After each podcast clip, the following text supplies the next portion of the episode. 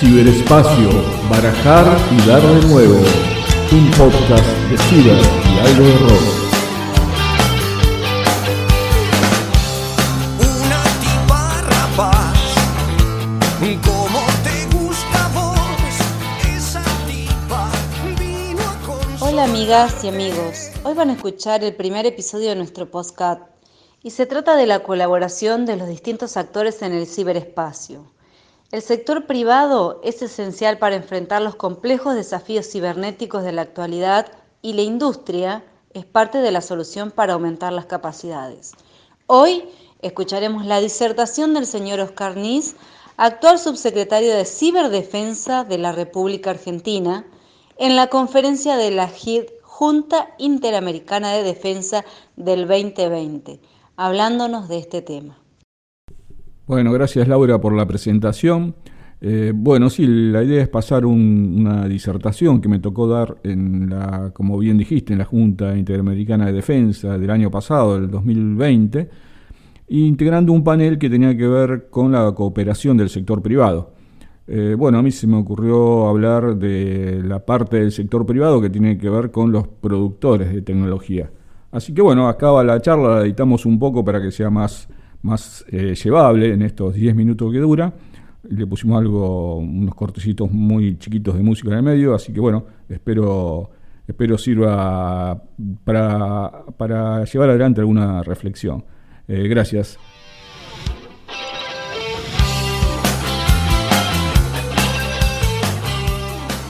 Cuando hablamos del sector privado tenemos que dividirlo en dos tipos. Uno es el consumidor de tecnología y el otro es el productor de tecnología.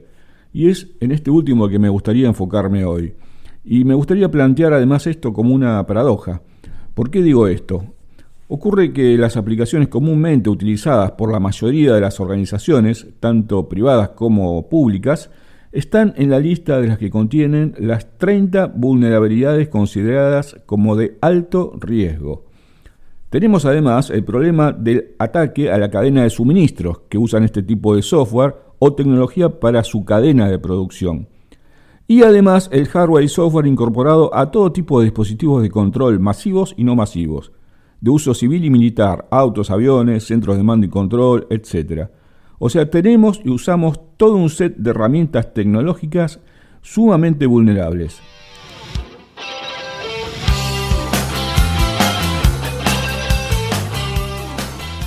El fenómeno de la tecnología con vulnerabilidades está estrechamente relacionado con la aceleración de los procesos productivos que se dan entre el desarrollo del prototipo y su difusión en los mercados, estimulado esto por la demanda de nuevos productos, que hacen que en muchas ocasiones, si no en todas, los productos que se ofrecen en el mercado tienen altos grados de vulnerabilidad incorporados. La velocidad de difusión crece, particularmente en los últimos 10 años, dado el notable acortamiento del ciclo de vida de los productos como consecuencia del incesante y creciente flujo de innovación tecnológica. Y mientras mayor sea esa velocidad, mayor será la brecha de seguridad que la misma industria debe ayudar luego a resolver. Esa es la situación paradójica. Es la situación del perro que se muerde la cola. Corremos atrás de algo inalcanzable, el estado de ciberseguridad absoluta y hasta casi diría ciberseguridad deseable.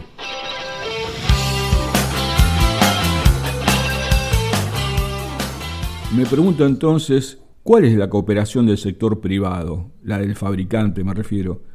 ¿Que la industria nos ayude a resolver problemas que la misma industria generó? O en el mejor de los casos, si segmentamos la industria por verticales productivas, ¿será que nos ayude a resolver los problemas que otras verticales de la industria informática generó? Pero por otro lado también me pregunto, ¿qué tan fuertes son los procesos de control de calidad desde el punto de vista de la seguridad en los procesos productivos de las tecnológicas? Y pensemos en el Internet de las Cosas y en el cercano 5G. No perdamos de vista que cada parche corrige un error, muchas veces una vulnerabilidad. ¿Es en ese caso responsable de la seguridad solo el que no instaló el parche? ¿De que no tengamos implementados procesos o reglas de buenas prácticas en todas nuestras organizaciones? ¿O es también responsable la industria que desarrolló ese software o hardware con errores y vulnerabilidades?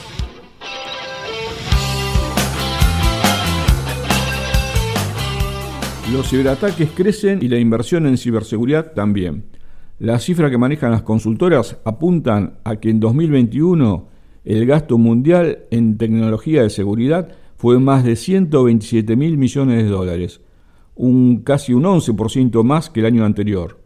Un gasto que seguirá creciendo en los próximos años hasta alcanzar los 151 mil millones de dólares en 2023, con una alta tasa de crecimiento anual aproximadamente de un 10% durante los próximos 5 años. Y estos costos, estos costos para mantenernos seguros, los paga el usuario de la tecnología, los pagamos todos, y no miramos hacia el lado del fabricante del producto. La pregunta es cuánto invierte el fabricante en los procesos de construcción de sus productos, desde el punto de vista de la seguridad, claro. Tampoco en ocasiones miramos al atacante, dado que en Internet damos por hecho que hay un problema para la atribución. Entonces, hay brechas de seguridad y hay problemas en atribuir los ataques. Esto es así. Y bajo estos dos dogmas invertimos más, más dinero y más recursos para estar un poco más seguros. Pero estos dogmas no son tales. Las leyes que rigen el ciberespacio no son como las leyes físicas de los demás espacios operacionales, tierra, mar y aire. Las leyes digamos las binarias, que conforman el ciberespacio, no son definitivas. Las hicimos nosotros.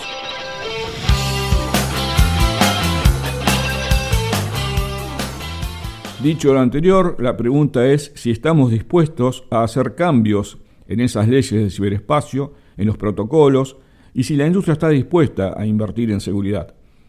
En ese sentido, y procurando llegar a algunas respuestas, creo que desde los gobiernos y desde los que tenemos responsabilidades por lograr un ciberespacio más seguro, debe haber un llamado de atención a esta situación. Se debe levantar un warning, quizás con normativas, quizás requiriendo certificaciones de calidad muy rigurosas a la, industria, quizás ralentizando la incorporación de tecnología en las infraestructuras que controlamos, que consideramos críticas o simplemente importantes. Después de todo, nadie nos obliga a comprar ya. En definitiva, y con esto termino, creo que no estamos obligados a vivir en la cresta de la ola de la tecnología, que debemos incorporar la tecnología conveniente más que la de punta. Y esta es la más segura, la que podamos dominar.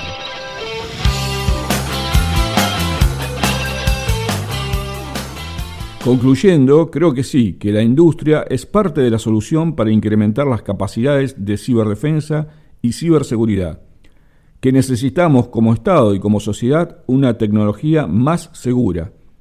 Por lo tanto, la primera colaboración que le pediría al sector privado y a la industria es mayor inversión en desarrollar productos más seguros.